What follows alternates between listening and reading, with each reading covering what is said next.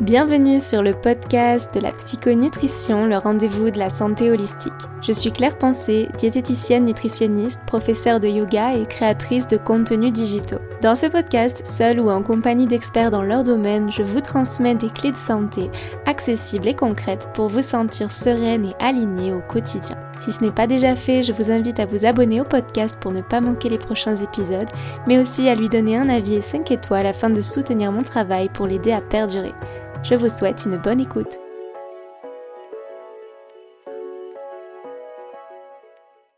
Bonjour à toutes et bienvenue dans ce nouvel épisode de podcast.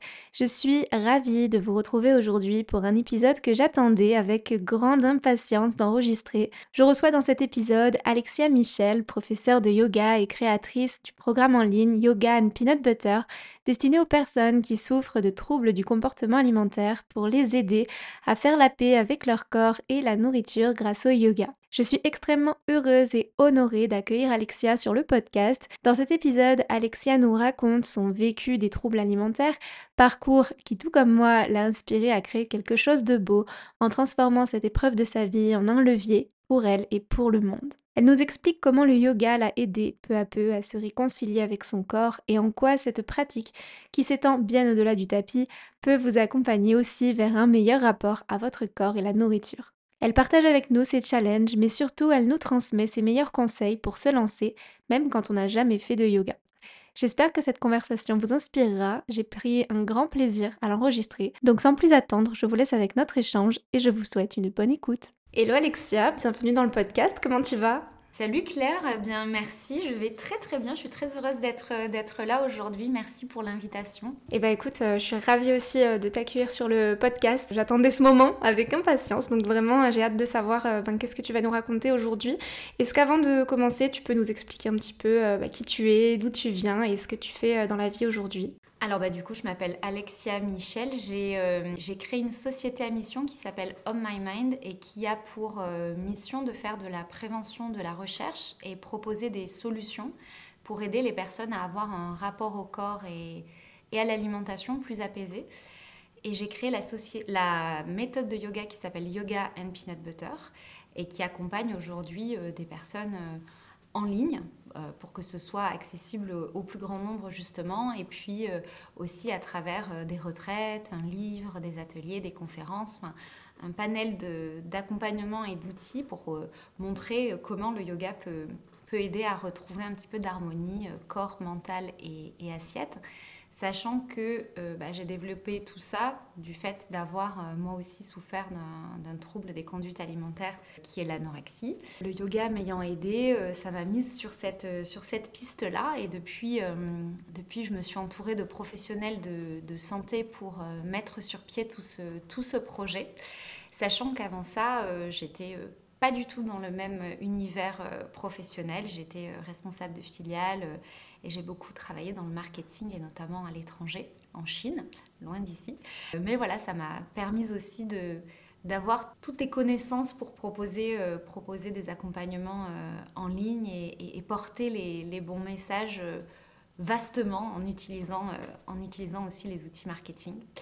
Voilà, et aujourd'hui j'habite en France, dans le sud de la France, à Uzès, une petite ville ensoleillée. Merci beaucoup. Comment t'es passée de, du, domaine du marketing euh, au yoga? C'est quoi ton histoire euh, Comment est-ce que tu as découvert le yoga? Alors, je suis pas du tout sportive à la base. Euh, il y a plein de profs de yoga qui, qui, faisaient de la danse avant, qui étaient gymnastes ou qui avaient une pratique sportive certainement intense ou, ou, en tout cas présente. C'était pas mon cas du tout. Ce qui est aussi une particularité quand on souffre d'anorexie mentale. On va souvent vers une activité physique assez intense euh, et c'était pas du tout mon cas. Et je suis allée vers le yoga parce que euh, j'avais un mode de vie assez effréné. Euh, donc j'habitais à Shanghai, je travaillais beaucoup, 6 jours sur 7, avec des horaires assez, assez fous.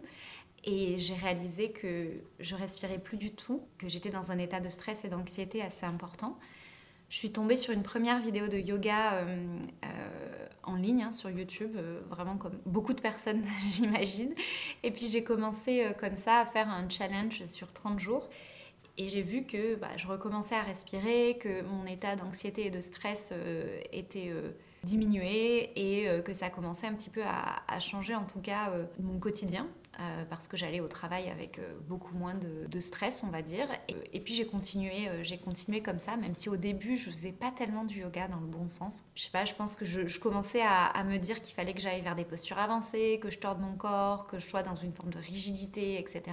Et puis petit à petit les choses sont rentrées dans l'ordre et, j'ai découvert le yoga de façon beaucoup plus bienveillante et beaucoup plus vaste, donc euh, que ce soit sur le tapis et en dehors du, en dehors du tapis. Et du coup, ma vie a changé aussi, euh, mon, cadre de travail, euh, mon métier, et puis j'ai aussi pu guérir en partie grâce à ça. Est-ce que tu... Alors on reparlera de la yogarexie, ce que tu appelles la yogarexie un peu plus tard, ça fait partie des, questions que j'ai prévues pour toi.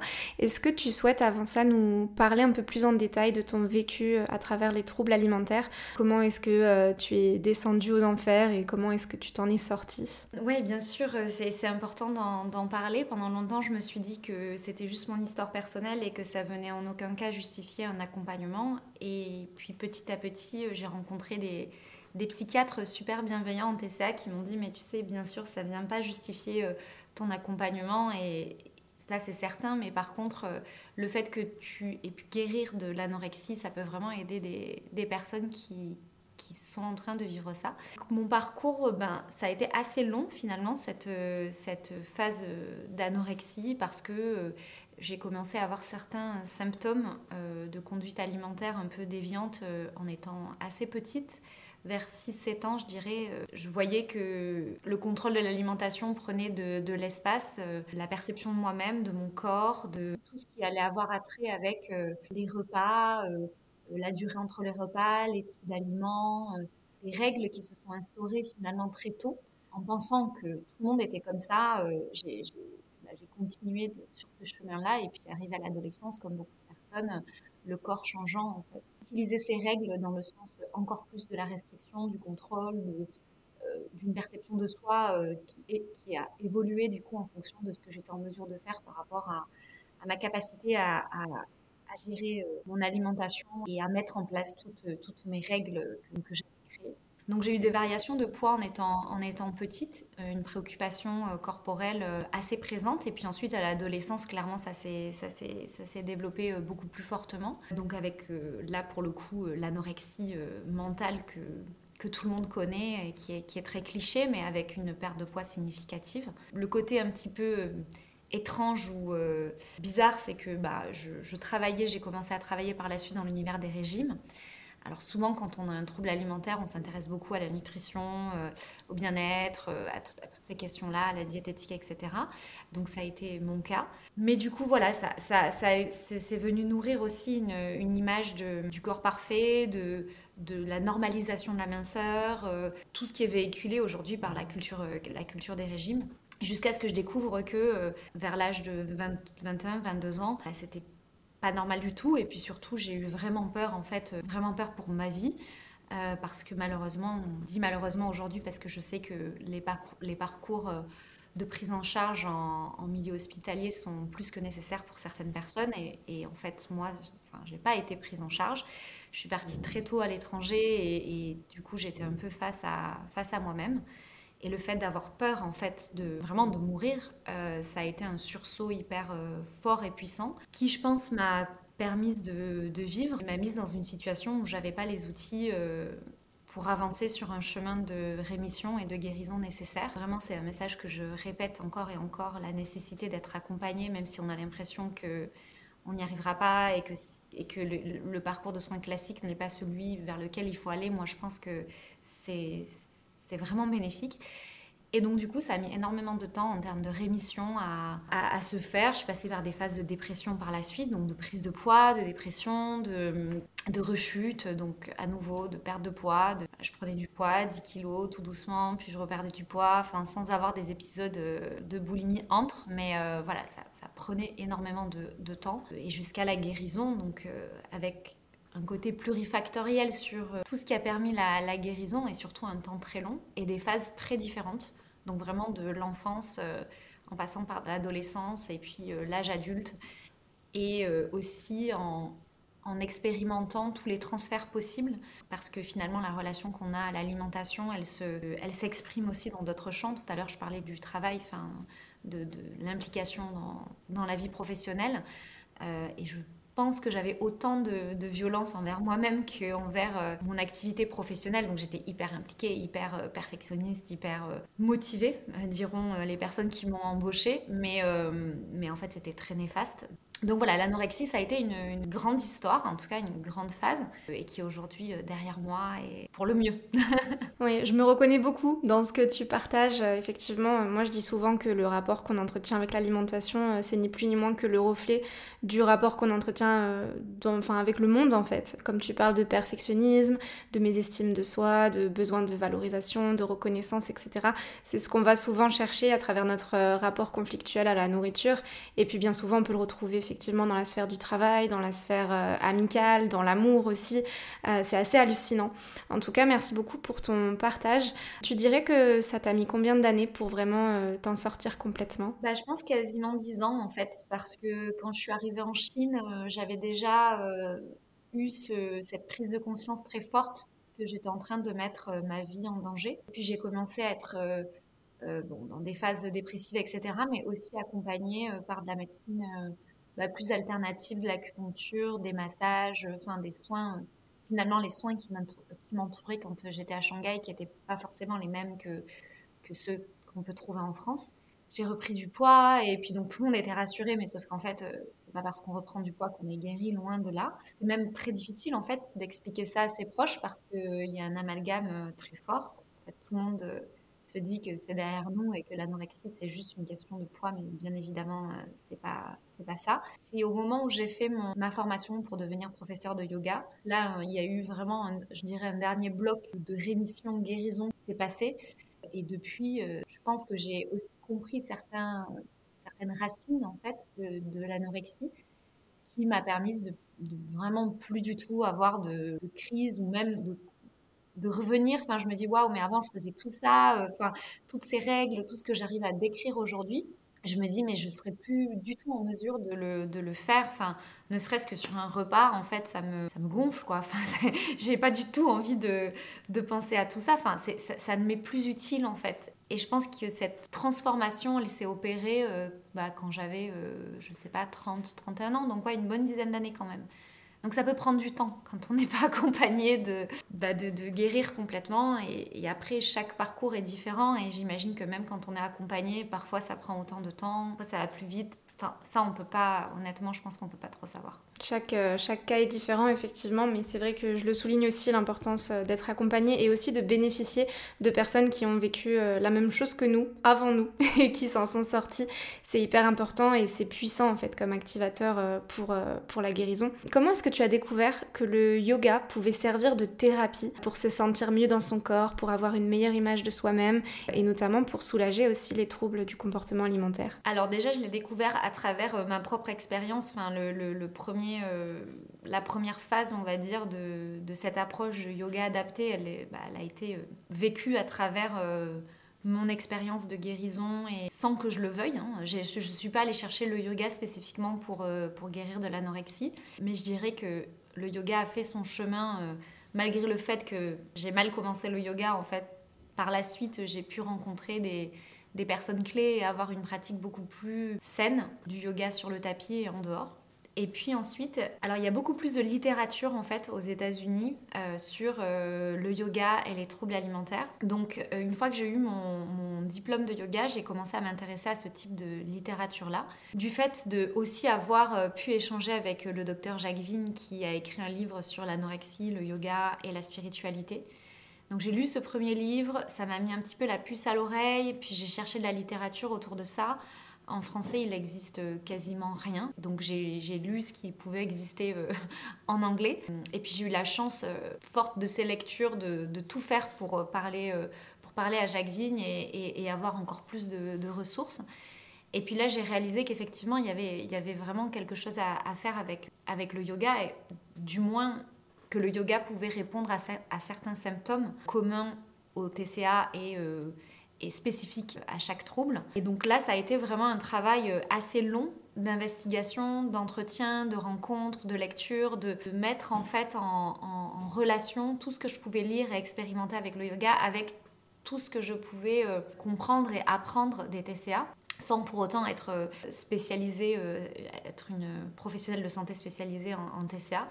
Donc vraiment en m'entourant tout le temps le maximum de professionnels de, santé, en double checkant euh, à chaque fois tout ce que, tout ce que je pouvais voir et, penser, et, enfin voilà, en me challengeant beaucoup en tout cas sur l'aspect santé et TCA. donc c'est comme ça que ça s'est fait de façon assez organique au début j'ai pris la parole, euh, j'ai fait des conférences sur le sujet yoga et anorexie en me disant que j'étais complètement euh, un imposteur.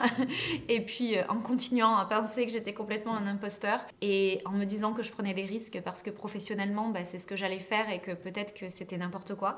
Mais là, je crois que j'ai laissé parler mon, intuition et puis finalement, ce qui avait le plus de sens pour moi à ce moment-là de ma vie. Et je crois que je me suis pas trop trompée parce que bah, depuis la méthode a été lancée, beaucoup de personnes ont été aidées. Euh, cette proposition du yoga adapté, elle a été aussi euh, appliquée en milieu hospitalier, donc ça a aussi aidé des patients. Je dis pas que tout est fait et que, tout est gagné parce qu'il y a encore énormément à faire, vraiment. Mais en tout cas, il y a un premier bloc qui est posé et, euh, de la littérature aussi, parce que du coup, j'ai aussi écrit un, livre sur le sujet.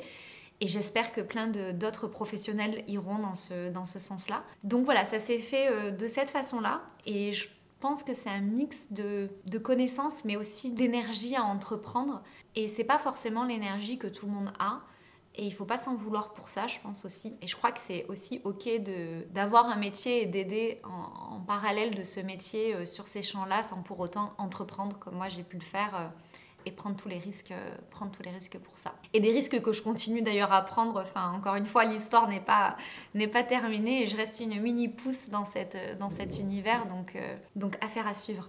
C'est un très beau parcours et, il en faut des gens comme ça. Il en faut des gens comme comme toi ou comme moi. Ou voilà. Enfin, moi aussi j'ai pris beaucoup de, de risques et, on n'est pas les seuls en fait. Et, ce qui est bien, c'est que finalement, même si on va on va traiter peut-être la même problématique, chacun le fait euh, avec sa patte, chacun a sa a son approche qui lui est propre. Donc après, voilà, c'est aussi une question de, de, personnalité, de feeling, mais, mais justement, ces approches-là peuvent même se compléter très bien entre elles, je trouve. Je vois mon approche qui est peut-être un peu plus euh, nutritionnelle, la tienne qui est euh, ben, très centrée sur le yoga. Finalement, quand on a l'un et l'autre, j'ai envie de dire, c'est même mieux que, que de les avoir séparément, quoi. Ah ben complètement, et ça c'est quelque chose d'extrêmement important, je pense, euh, dans l'approche entrepreneuriale, de, de créer un écosystème, parce qu'au final, la plupart des personnes qui vivent des préoccupations corporelles alimentaires sans pour autant parler de TCA tout de suite ou de TCA ou qui voudraient aller vers plus d'épanouissement corporel alimentaire, parfois se retrouvent un petit peu euh, perdus, seuls ou se disent bah tiens en fait euh, est-ce que je dois aller voir un psy, un nutritionniste, euh,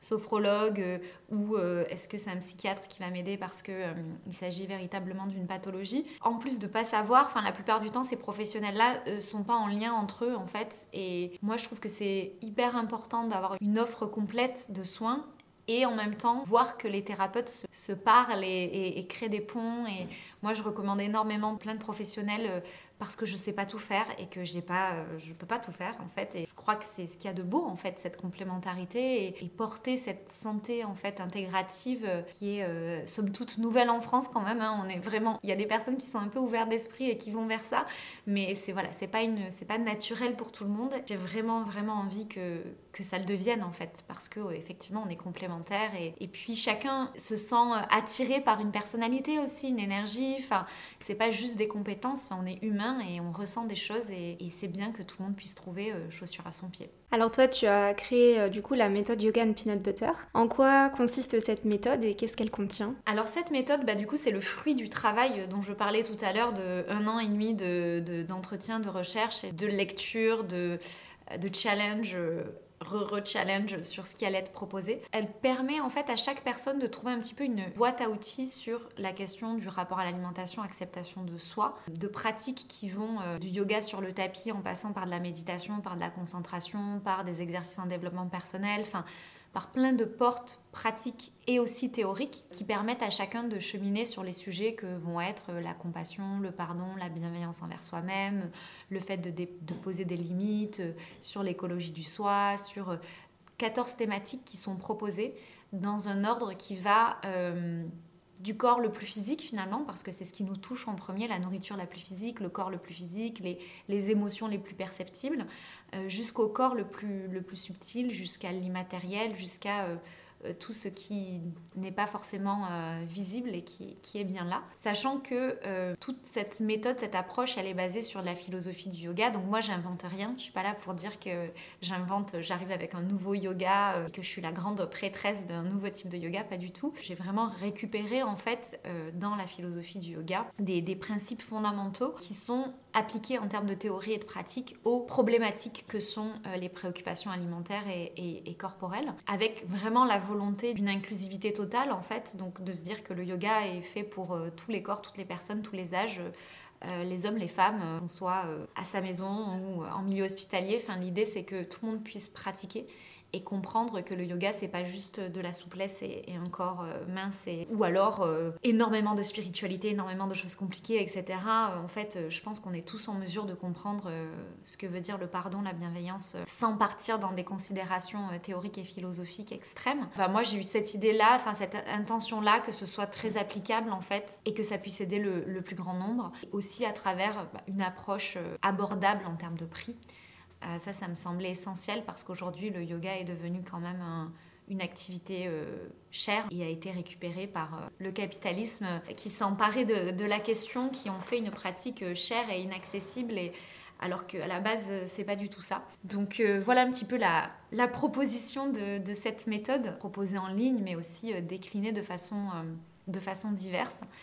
Et j'ai aussi cœur à ce qu'on puisse avoir de l'immersion en présentiel euh, ensemble. Et c'est pour ça que j'organise des retraites en parallèle de, de la méthode en ligne parce que parfois euh, le digital ne suffit pas. Enfin, c'est quand même bien d'être ensemble sur un tapis et, de pratiquer ensemble. Donc c'est l'idée aussi d'avoir plusieurs, euh, plusieurs types d'accompagnement. Mais effectivement, je, le vois que ça peut être un vrai frein pour certaines personnes, euh, le côté 100% digital qui peut faire peur aussi, parce qu'en fait, derrière son écran, on se sent seul. On n'est pas dans un studio avec un professeur de yoga en face de soi ou, ou dans un cabinet avec le thérapeute qui nous parle juste devant soi.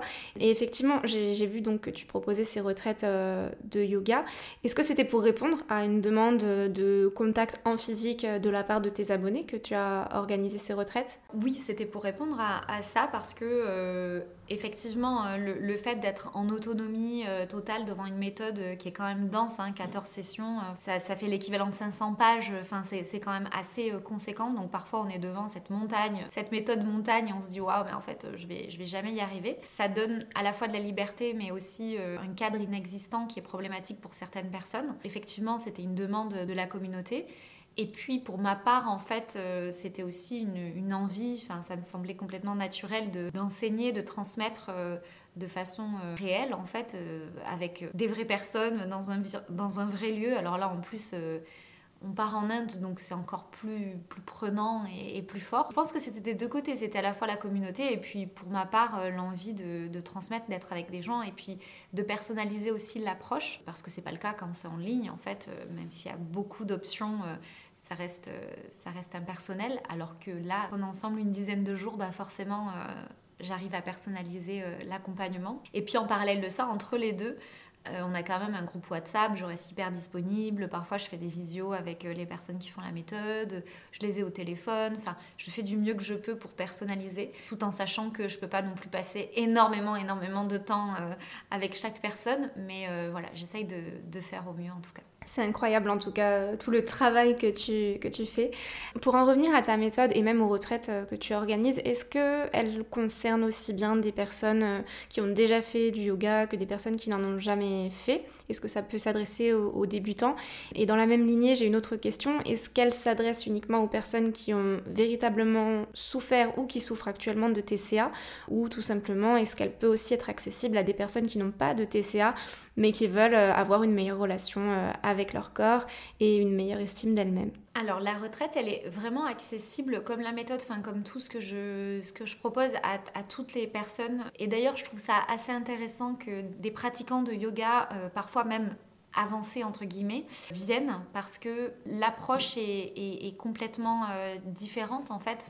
Je, ne suis pas du tout dans l'optique d'aller vers euh, une idée de niveau, de vraiment d'aller vers toujours des postures beaucoup plus avancées, etc. Mais c'est vraiment une approche en lien avec tous ces thèmes qui sont, euh, qui sont abordés à travers euh, globalement le rapport à l'alimentation et, l'acceptation de soi. Et je pense que ça vient un petit peu désamorcer ou contrer cette idée que quand on est avancé en yoga, en fait, il s'agit juste de posture. Pour moi, pas du tout, vraiment.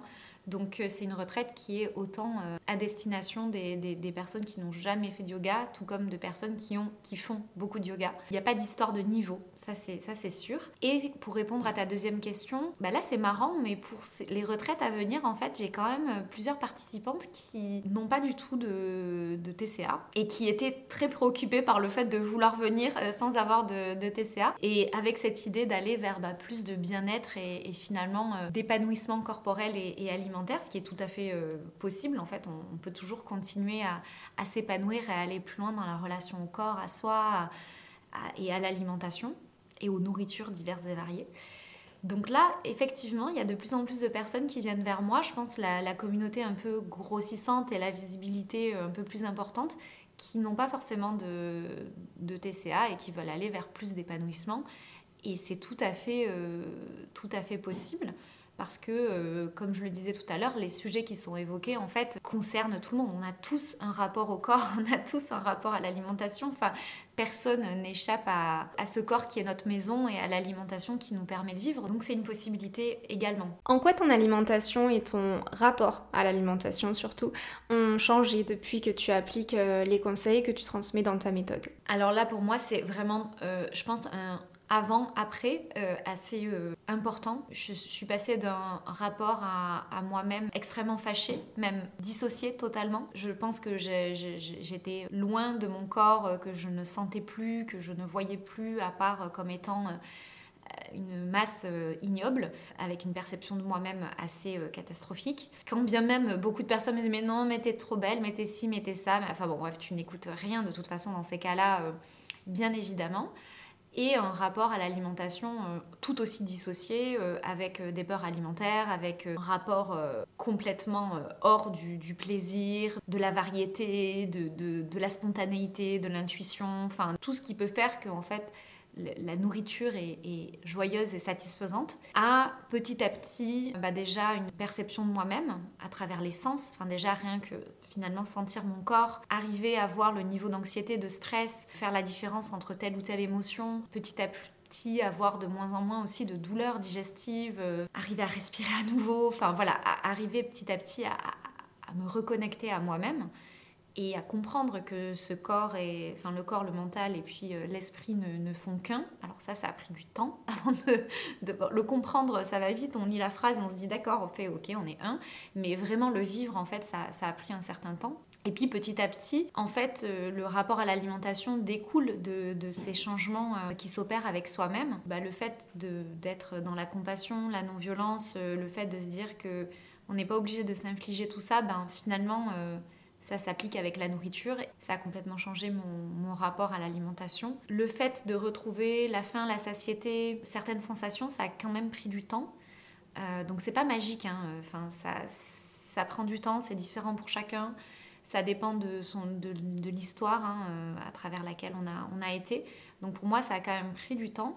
Et parfois même encore aujourd'hui, je me dis, ouais, mais en fait, euh, j'ai pas, pas faim, j'ai soif. Enfin, voilà, il y, a quand même des choses qui sont euh, physiques, hein, qui, doivent revenir. Il ne faut pas perdre espoir, juste être patient. Mais c'est aussi ce qu'on nourrit avec euh, le yoga, la patience, chose que je n'avais pas du tout avant, vraiment. J'étais dans une, impatience, un stress, une, forme de lutte pour survivre, alors que moi-même, je m'infligeais en fait euh, ce combat. Donc voilà, donc ça, ça, ça, a changé, ça a changé tout ça, et c'est encore en train d'évoluer en fait. C'est pas parce que je suis guérie que, que toutes ces questions bah, liées à la patience, liées à à ce moi profond et à tous ces sujets qui sont, euh, tous ces questionnements qui sont évoqués euh, s'arrêtent. Non, je n'ai pas atteint l'éveil suprême, ça se saurait. Je suis encore en, cheminement par rapport à tout ça, mais c'est sûr que voilà, il y a eu un avant-après avec clairement des, des, gros triggers qui ont été là. Et je crois que ça, c'est quelque chose de commun qu'on a, même quand l'histoire est, propre à chacun. Le fait d'avoir des gros déclenchements sur le parcours, en fait, euh, ça, ça m'a l'air assez commun. Oui, je pense euh, aussi que, tu sais, une erreur que beaucoup de personnes font, c'est de s'attendre à, avoir un vrai déclic. Tu sais, c'est le gros déclic qui va changer ta vie. Alors, personnellement, moi, je me reconnais pas du tout là-dedans. J'ai eu, je pense, comme toi, euh, des plusieurs petits déclics ou plusieurs leviers qui ont fait que ça y est, ok, tu sens que, que là, tu as passé un palier. Mais, mais je pense que c'est important de le rappeler aussi et, et de souligner qu'il n'y a pas forcément de dans le, comme tu l'as dit, le rapport à l'alimentation. Euh, des fois, on se dit, ah bah c'est bon, euh, quand je serai guérie, tout ira mieux et puis, euh, puis j'aurai plus rien à faire, puis il y aura plus d'efforts à fournir, etc. C'est pas vrai. Même quand tout va mieux et même quand on est guéri, en fait, le rapport à l'alimentation et à son corps, il s'entretient tous les jours. Et à mon sens, si on arrête toutes les bonnes pratiques qui ont fait qu'on a pu en arriver là, je, je pense qu'on peut très bien repartir dans des vieux schémas, tout simplement parce que ces pratiques-là ne devraient pas, ne devraient pas être là que ponctuellement pour nous sortir d'une situation euh, pas agréable. Au contraire, ça devrait être, euh, ça devrait être la norme en fait. C'est des pratiques de bien-être qui sont importantes au quotidien. Euh, je parle aussi bien sur le plan physique que sur l'état d'esprit. Avoir des pensées positives, avoir de la gratitude, des pensées d'amour, etc. Et puis, je voudrais pas dire rejeter tout ce qui est colère, impatience, etc. Mais juste de, les, de, de, leur donner une juste place, de pas faire qu'elles prennent trop d'espace dans, dans notre vie, de les accepter parce qu'en fait, je pense qu'on est humain et elles sont là et c'est comme ça. Il faut, il faut aussi les laisser, euh, les laisser vivre ces émotions, mais de pas se laisser submerger par elles, parce que c'est là que fait, euh, enfin, les comportements vont devenir euh, assez problématiques, je pense, quand on, laisse, on se laisse submerger par nos émotions. J'aimerais qu'on parle un petit peu du, du yoga off the mat, le yoga en dehors du tapis. Pour ceux qui ne pratiquent pas forcément le yoga, c'est vrai que si vous vous renseignez du côté des, des communautés yogiques, vous verrez qu'on parle souvent de yoga on the mat et off the mat. Et plus précisément, j'aimerais qu'on parle du de la nutrition. Parce que, alors moi j'ai lu il y a quelques années euh, un livre qui s'appelait The Yoga of Eating de Charles Eisenstein, je crois qu'on me prononce comme ça. C'était un livre incroyable, j'avais adoré ce livre euh, dans lequel euh, ça parlait justement de l'importance de manger plus en conscience, à l'écoute de son corps, de s'éloigner des dictates alimentaires, de respecter plutôt ses convictions et ses valeurs plus que des règles diététiques fixes qui font pas forcément sens pour nous. Est-ce que tu peux, euh, toi, nous donner euh, les grands principes euh, de ce yoga de la nutrition? Enfin, comment ce yoga s'applique à toi pour que les auditeurs puissent l'appliquer facilement au quotidien? Parce que c'est vrai que quand on dit il s'agit de manger en pleine conscience, c'est pas forcément facile de se représenter ça. Quels seraient tes conseils, toi, pour, pour adopter ce, style de vie, cette hygiène alimentaire? Déjà, c'est, enfin, je te rejoins totalement sur ce que tu disais par rapport au fait d'acquérir des, des, outils et finalement presque des compétences ce que moi j'appelle l'écologie du soi, en fait, à travers le yoga, on, apprend, euh, on apprend le, fond et la forme, et finalement c'est le quotidien qui va, euh, qui va changer. Euh, et puis en changeant les causes des déséquilibres, finalement, ça va plus s'exprimer comme, comme ça l'était. mais par contre, la vie il y a une citation qui dit la vie nous jette tout ce qu'elle veut. Ça peut tout à fait se déséquilibrer à nouveau. Donc le fait de garder cette, écologie du soi, ça me, semble, capital. Et en fait, cette écologie du soi, elle est sur le tapis, elle est en dehors du tapis. C'est nous qui avons quelque part euh, divisé la personne euh, qui va être euh, sur le tapis pratiquant de yoga, de méditation ou de n'importe quelle autre activité artistique aussi, de la vie on va dire, euh, civile, professionnelle, intime, etc. Je crois que le yoga, ça nous invite, en plus de l'écologie du soi, à, l'union, en fait, et à se dire qu'on est une seule et même personne, et que tout ce qu'on fait sur le tapis va s'exprimer en dehors du tapis. Et c'est ce qui me semble vraiment euh, très, très intéressant, parce que quand on a une relation à l'alimentation euh, compliquée, fâchée ou, non consciente, et je, vais arriver sur le yoga de la nutrition, c'est très difficile, en fait, de juste dire bah, je suis devant mon assiette et là, je dois manger en conscience ou je dois manger plus, je dois manger moins, je dois pas ressentir euh, ce que je suis en train de ressentir.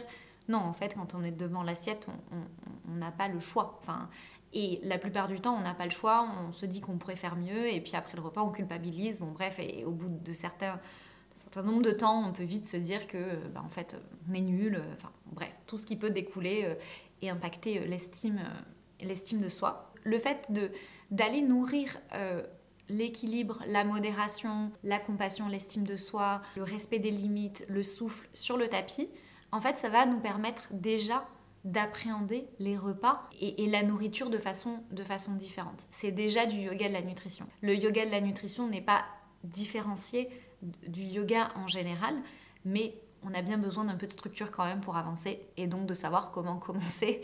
si déjà la nourriture, les repas sont hyper hyper anxiogènes, stressants, il vaut mieux essayer d'aller sur le tapis et de développer toutes ces approches de façon à ce que petit à petit on arrive devant son assiette avec moins de stress, moins d'anxiété, une gestion émotionnelle peut-être un peu plus importante ou du moins une prise de recul qui permet de dire là en fait quand je vais euh, manger un repas euh, un dîner avec des féculents ou euh, un dîner où je sais pas je suis à l'extérieur je sais pas ce que je vais manger qu'est-ce que je ressens? Est-ce que je suis en colère? Est-ce que je vais éviter? Est-ce que je sais que je vais compenser? Enfin observer tous ces mécanismes là déjà arriver dans cet état là c'est un premier point. Ensuite une fois qu'on arrive à être en, conscience devant le repas, bah, il s'agit d'étendre cette conscience, d'étendre cette conscience au niveau des sens, en yoga, on essaye de, maîtriser les sens parce que c'est vraiment notre porte vers l'extérieur. C'est vraiment ce qui vient euh, donner les informations euh, euh, du monde extérieur. Donc, qu'est-ce qu'on voit, qu'est-ce qu'on sent, qu'est-ce qu'on touche Comment est-ce que parfois le mental se laisse embarquer par les sens On voit tous que quand on sent une bonne odeur de croissant, eh ben, d'un coup on salive. Enfin, c'est quand même quelque chose de physique et de très perceptible. Donc, qu'est-ce qui se passe dans notre rapport à l'alimentation par rapport au sens? Qu'est-ce que l'alimentation en général, elle représente chez nous? Est-ce que euh, derrière euh, un plat, il y a, une maman, il y a une culture, il y a, enfin, qu'est-ce qu'on y met En fait, c'est pas anodin. Qu'est-ce qu'on reçoit? Avoir une approche, je pense, de gratitude, parce que dans tous les cas, euh, la nourriture est forcément un produit de, la terre et des personnes qui ont travaillé autour pour qu'elle arrive dans notre assiette. Donc je dirais voilà, pleine conscience, vraiment conscience d'essence, gratitude et puis ensuite bah, manger en conscience, c'est vraiment arriver à respirer, poser ses couverts, observer, voir ce qu'il y a autour de nous aussi et accepter aussi que ce rapport à l'alimentation et au repas, il change à travers euh, les saisons. Bah déjà, on n'a pas les mêmes, euh, euh, la même nourriture normalement à travers les saisons.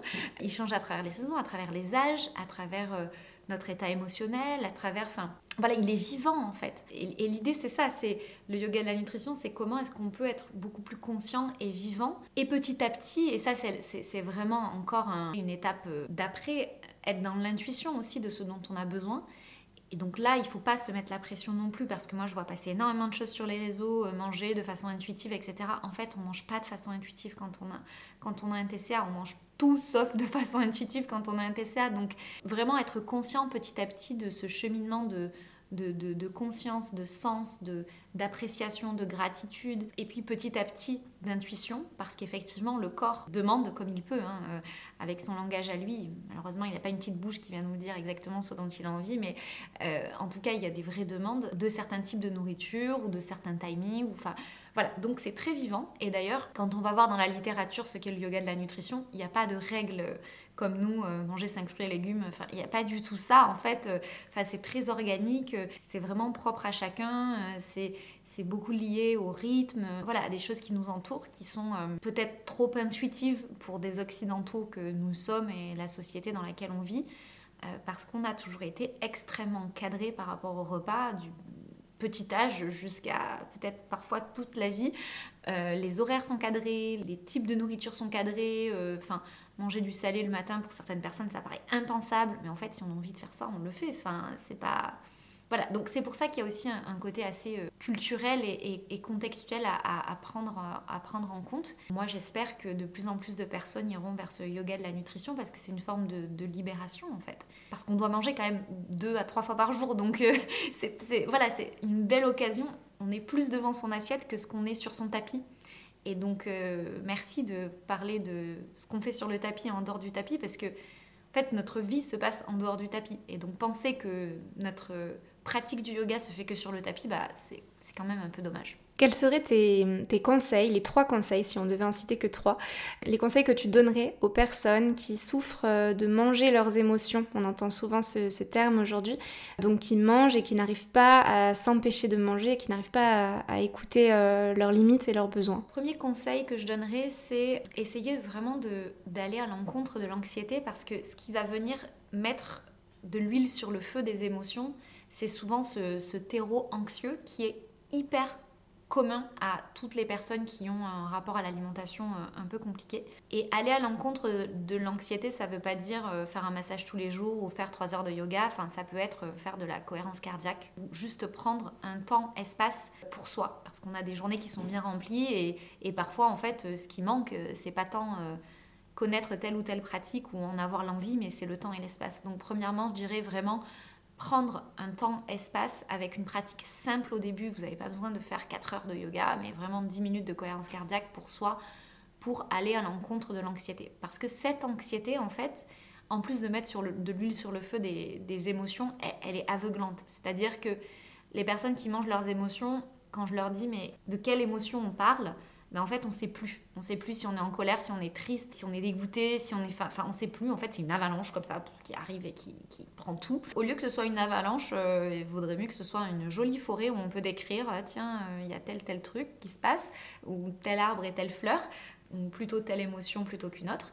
Donc Deuxième, euh, deuxième conseil, c'est connaître ses émotions. Et il y a une super euh, roue que je partage et un exercice aussi sur la question dans mon livre et dans la méthode. L'idée, c'est vraiment d'aller du spectre des émotions le, le plus grand jusqu'au plus restreint et se rendre compte qu'en fait, dans le spectre de la colère ou de la joie ou de la tristesse, il y a énormément de nuances. Et, et c'est pas forcément évident. C'est pas grave, hein. l'idée c'est pas de culpabiliser parce qu'on sait pas quelle émotion on ressent, c'est de comprendre que c'est beaucoup plus subtil.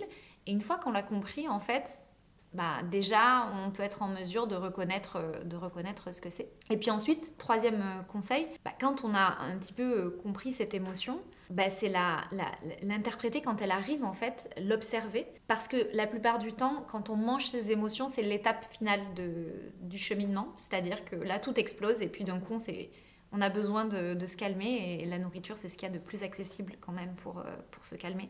Et donc si en amont de, cette crise potentielle, on arrive à, déceler où sont les émotions et qu'est-ce qui a déclenché en fait telle ou telle émotion, euh, petit à petit, on désamorce en fait la crise avant même qu'elle arrive. Et même si la crise arrive, ça serait le dernier conseil, euh, l'idée c'est pas de culpabiliser parce qu'en fait on n'a rien compris, qu'on n'a pas réussi, etc mais c'est de se dire bah, qu'on va continuer à, essayer de comprendre ce qui se passe. Et souvent, la compréhension, elle est au-delà, bien au-delà de, juste voir qu'on ressent de la tristesse. Vraiment, on va à la cause en fait. Pourquoi est-ce qu'on ressent de la tristesse À tel moment, qu'est-ce qui s'est passé? Est-ce que ça a été une personne qui l'a déclenché, une situation, euh, une, idée euh, Enfin, voilà. Et ça va au-delà d'arrêter de manger ses émotions. C'est vraiment de la connaissance de soi en fait. Merci beaucoup. Un des challenges que tu as rencontré euh, sur ton parcours de guérison, c'est euh, ce que tu appelles la yogarexie. J'en parlais au tout début de l'épisode et je voulais revenir euh, là-dessus maintenant parce que je me suis reconnue aussi dans, ce terme et d'ailleurs j'avais envie de te partager quelque chose que j'ai vécu il y, a, quelques jours de ça.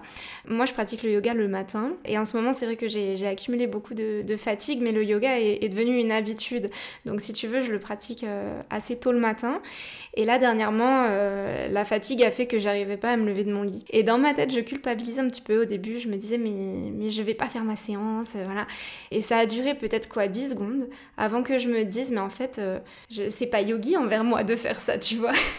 en fait, je suis plus, je me sens plus yogi à ne pas aller sur mon tapis ce matin et à continuer de dormir parce que je sens que j'en ai réellement besoin là en ce moment et en fait, c'est pas grave. Si, si, pendant quelques jours je pratique pas, c'est pas grave. Et je pense que ça m'a rappelé un peu ce terme justement de, de yogarexie. Et je me vois il y a quelques années encore euh, où j'aurais pu clairement faire ça, euh, me forcer, me lever euh, avec toute ma fatigue et me forcer quand même avec toute ma discipline à aller sur mon tapis. Alors qu'en fait, c'est pas, c'est pas du yoga en fait. C'est pas de l'écoute de soi, c'est pas, c'est pas du respect. T'es fatigué, bah, tu restes au lit et tu dors une heure de plus, c'est pas très grave. Est-ce que tu peux nous expliquer ce que c'est que la yogarexie et puis comment s'en prémunir Je pense qu'il n'y a pas que toi qui es dans ce cas-là, je te rassure. Je crois qu'il y a beaucoup de personnes qui se mettent une pression euh, incroyable euh, quant au fait de, pratiquer quotidiennement. Euh. Le premier aspect, c'est le fait qu'on vive dans une société où il y a beaucoup de pression, il y a vraiment une forme de compétition envers soi-même, on entend beaucoup être la meilleure version de soi-même, enfin énormément de, de, rigidité en tout cas dans la pratique sportive qui parfois nous a été imposée d'ailleurs depuis le plus jeune âge de façon euh, très militaire. Euh, donc en fait, euh, on a l'impression que c'est affreux si on, si on, rate un cours de yoga ou une pratique. Avec un côté bien évidemment encore une fois culpabilisant et quand on est une femme je crois qu'on a vraiment la palme de la culpabilité euh, accrochée, euh, accrochée très fort à nous. Il y a le contexte social qui fait que déjà c'est pas évident. Ensuite quand on souffre de, de, TCA et quand je dis yoga rexie c'est en lien avec, avec l'anorexie pour ma part mais je pense que à chaque fois qu'on a un côté contrôle, perfectionnisme et c'est pas juste l'anorexie, ça peut être l'orthorexie, ça peut être la boulimie, enfin c'est pas c'est pas uniquement lié à, l'anorexie, mais en tout cas quand on a ce côté-là de, voilà de, rigueur, de, dureté envers soi-même, faut que j'y arrive, vraiment de non écoute finalement de, ses besoins, bah, ça se répercute sur le tapis. Tout à l'heure, je vous disais, tout ce qu'on fait sur le tapis se répercute euh, en dehors, mais en fait, l'inverse est vrai aussi. Quand on, a ce type de comportement-là, bah forcément, quand on est sur le tapis, on veut forcer, on veut aller plus loin, on a tendance à se faire mal, on veut euh, ne pas rater une séance, on veut aller vers les postures les plus avancées. On n'écoute pas ses limites, donc euh, souvent on se blesse. Et puis, ben, on a envie d'avoir ce corps, ce corps qui est celui des, des yogis occidentales, hyper mince, hyper souple, hyper athlétique. Alors que quand on regarde dans la tradition euh, indienne, euh, bah déjà ce sont principalement des hommes qui pratiquent le yoga, n'ayant pas du tout un corps euh, forcément athlétique et ne faisant pas que des postures. Donc nous, on s'est vraiment éloigné de façon pathologique de, de ce qu'est le yoga initialement. et donc moi, j'appelle ça la yogarexie quand les symptômes liés à un trouble des conduites alimentaires s'appliquent, se voient sur le tapis. La bonne nouvelle, c'est qu'on peut, en faisant du yoga à nouveau ajusté, se prémunir de ces symptômes en dehors du tapis. Parce que quand on va apprendre à comme tu as su le faire et bravo, écouter son corps, ses limites, ses besoins, etc. En fait, quand euh, ça va s'exprimer, euh, cette, cette, rigidité et cette, ce perfectionnisme en dehors du tapis, on va se dire non mais là, est-ce que vraiment en fait j'ai besoin de faire ça? Et la plupart du temps, c'est pour se rassurer parce qu'on a un manque d'estime de soi, on a un manque d'acceptation de soi, donc on va en faire dix fois plus que ce qu'il faut. Et finalement, quand on reprend une estime de soi-même, quand on finit un cours de yoga en se disant bah là j'ai pas forcé, en fait tout va bien et je me sens presque limite mieux, bah dans la vraie vie on va se dire Hmm, peut-être que hmm, ça peut aussi s'appliquer. Je suis plus en mode survie. Je vis très bien même quand je suis plus dans le combat en fait. Désamorcer cette yogarexie, ça me semble très important parce que finalement, elle se, elle se, elle se développe énormément, euh, que ce soit chez les profs de yoga ou chez, ou chez les élèves, euh, sans pour autant euh, que l'on puisse comprendre ce que c'est, et sans pour autant que ce soit des symptômes de TCA. Parfois, c'est juste de la violence envers soi-même parce que on est sous pression dans son travail, et du coup, bah, on est encore sous pression sur le tapis. En fait, on ne sait pas faire autrement que ce que le contexte nous amène ou que ce que nous on s'impose. Et expliquer aux profs de yoga que ça peut être délétère pour leurs élèves, ça me semble vraiment important. Parce que le prof de yoga peut guider les élèves pour désamorcer tout ça et, petit à petit euh, changer les choses dans le, dans le quotidien. Quel conseil donnerais-tu aux auditeurs du podcast qui n'ont peut-être jamais fait de yoga et qui souhaiteraient commencer pour euh, oser se lancer? Alors c'est pas évident pour tout le monde de se lancer parce que du coup bah, avec tout ça euh, voilà on se dit qu'on n'a pas le corps qu'il faut, qu'on n'est pas suffisamment souple, qu'il faut des fringues qui euh, coûtent de plus en plus cher, etc. Donc le conseil que je donnerais c'est euh, être dans une zone de confort. Pratiquer le yoga depuis la maison si vous sentez que vous ne vous sentirez pas à l'aise en cours avec d'autres personnes autour de vous. Quoi que vous fassiez, faites-le de façon confortable. Sentez-vous sécure, que ce soit dans le lieu, dans le type de yoga, dans les, dans les vêtements. Dans... En fait, on n'est pas obligé de, de, répondre aux clichés, euh, aux clichés du yoga, qui a d'ailleurs évolué parce qu'avant, euh, les gens pensaient que le yoga c'était fait pour les personnes âgées. Aujourd'hui, c'est fait que pour les, les, femmes de moins de 30 ans, blanches et souples. C'est le yoga qui, soit, qui doit s'adapter à vous et pas l'inverse. Donc, euh, pratiquer le yoga sans avoir aucun cliché en tête. Et ensuite, N'hésitez pas à communiquer avec les profs de yoga parce que de leur côté, à eux aussi, ils voient passer beaucoup d'élèves et c'est devenu parfois un peu commercial et, impersonnel. Euh, en face de vous, vous avez quand même euh, un être humain et la plupart du temps euh, bienveillant et qui sera très très heureux de vous, écouter et de vous accompagner. Donc il ne faut pas hésiter à, partager avec le professeur de yoga ce que vous ressentez, votre histoire, vos attentes, etc. Et troisième aspect, si vous avez un rapport à l'alimentation et au corps un petit, peu, compliqué, même si vous avez l'impression que ce qui est le plus confortable pour vous, c'est d'aller vers des cours très dynamiques, par exemple, parce que vous avez déjà une activité sportive importante ou, ou vous avez l'impression que du coup ça va vous permettre d'être plus souple ou de dépenser des calories, etc. Euh, bah moi je vous conseillerais de faire l'inverse et d'aller vraiment vers des cours de yoga beaucoup plus posés, beaucoup plus lents, orientés vers de l'introspection et non pas vers des cours euh, très dynamiques qui vont juste alimenter cette agitation mentale. Plus vite on bouge, moins on respire, plus le mental s'agite. Donc l'idée c'est pas d'aller vers un, yoga qui va faire que augmenter les déséquilibres. Donc vraiment vers du yoga doux, bienveillant, adapté euh, et, ne pas hésiter à demander, à demander conseil. Mais, mais, généralement, ce qui est drôle, c'est que ce sont les personnes qui en ont le plus besoin, qui n'ont pas envie de faire du yoga doux. ah bah ça c'est sûr, hein. Ah ben ça c'est clair que moi je vois les, les, élèves parfois, alors elles me disent Waouh mais toutes les postures que tu fais sur Instagram etc je vais faire les mêmes. Je dis ah ben non on va certainement pas faire ça. enfin là c'est clair qu'on va pas faire ça du tout. Et il faut bien distinguer euh, ce qui se passe sur Instagram parce que l'algorithme nous pousse à faire certaines choses et puis la réalité en fait euh, de ce dont on a besoin qui est souvent euh, pas du tout ce qu'on attend. Pour finir donc j'ai pour habitude de poser trois questions à mes invités sur ce podcast. Ma première question c'est qu'est-ce que représente le corps pour toi? Tout en fait, je dirais que le corps, il n'est pas, euh, pas séparé du reste et qu'en fait, c'est à la fois euh, notre maison, c'est à la fois euh, une partie divine de notre être qui nous permet de vivre, d'être en contact avec, avec l'autre, avec la vie, avec la nature. Donc je dirais que ça représente tout et que c'est indissocié. Et qu'aimerais-tu dire à ton corps aujourd'hui? Bah, J'aimerais lui dire ça. J'aimerais vraiment lui dire que voilà, ce corps c'est tout et que souvent on se dit qu'il faut avoir un sentiment de gratitude ou d'amour ou nourrir ce genre d'énergie. Et là, je crois que j'ai envie d'ouvrir euh, d'ouvrir le champ en disant que c'est bien plus que ça et que que c'est tout et quelque part peut-être qu'un jour ça sera plus rien mais en ça euh, voilà c'est tout et rien et ça dépasse euh, ça dépasse beaucoup de choses et quel message souhaites-tu transmettre à travers cet épisode Si tu as une référence inspirante à partager, que ce soit un livre, un film, une citation, tu es libre de partager ce que tu veux. Je conseillerais vraiment les livres, euh, les livres de Jacques Vigne parce que bon, déjà ils m'ont énormément aidé et au-delà d'être un auteur, c'est un parcours de vie absolument incroyable de la psychiatrie au fait d'être sanyasi, donc enfin, swami. Euh, vraiment prêtre euh, hindou, on va dire, euh, avec euh, une perception de la psychologie spirituelle très pointue, très accessible et très humaine. Aujourd'hui, alors que tout le monde s'annonce être un gourou et bah, finalement il en reste, très peu, j'ai l'impression ça vaut la peine de le, connaître, autant sur les troubles alimentaires que sur l'anxiété, que sur la spiritualité, que sur bien des sujets. Donc voilà, tous ces livres sont intéressants et c'est une personne à découvrir. Merci beaucoup Alexia pour cet échange. Merci à toi. J'ai été euh, très inspirée. Tu m'as vraiment beaucoup beaucoup inspirée pendant cet échange. Tu insuffles beaucoup d'espoir, euh, de la résilience et c'est important et je pense que les personnes qui écouteront cet épisode euh, auront vraiment beaucoup de clés en main. Merci infiniment en tout cas pour ton temps, pour, pour être intervenu dans ce podcast et puis écoute, je te dis à très bientôt. Merci à toi. Merci à toi Claire et à très vite.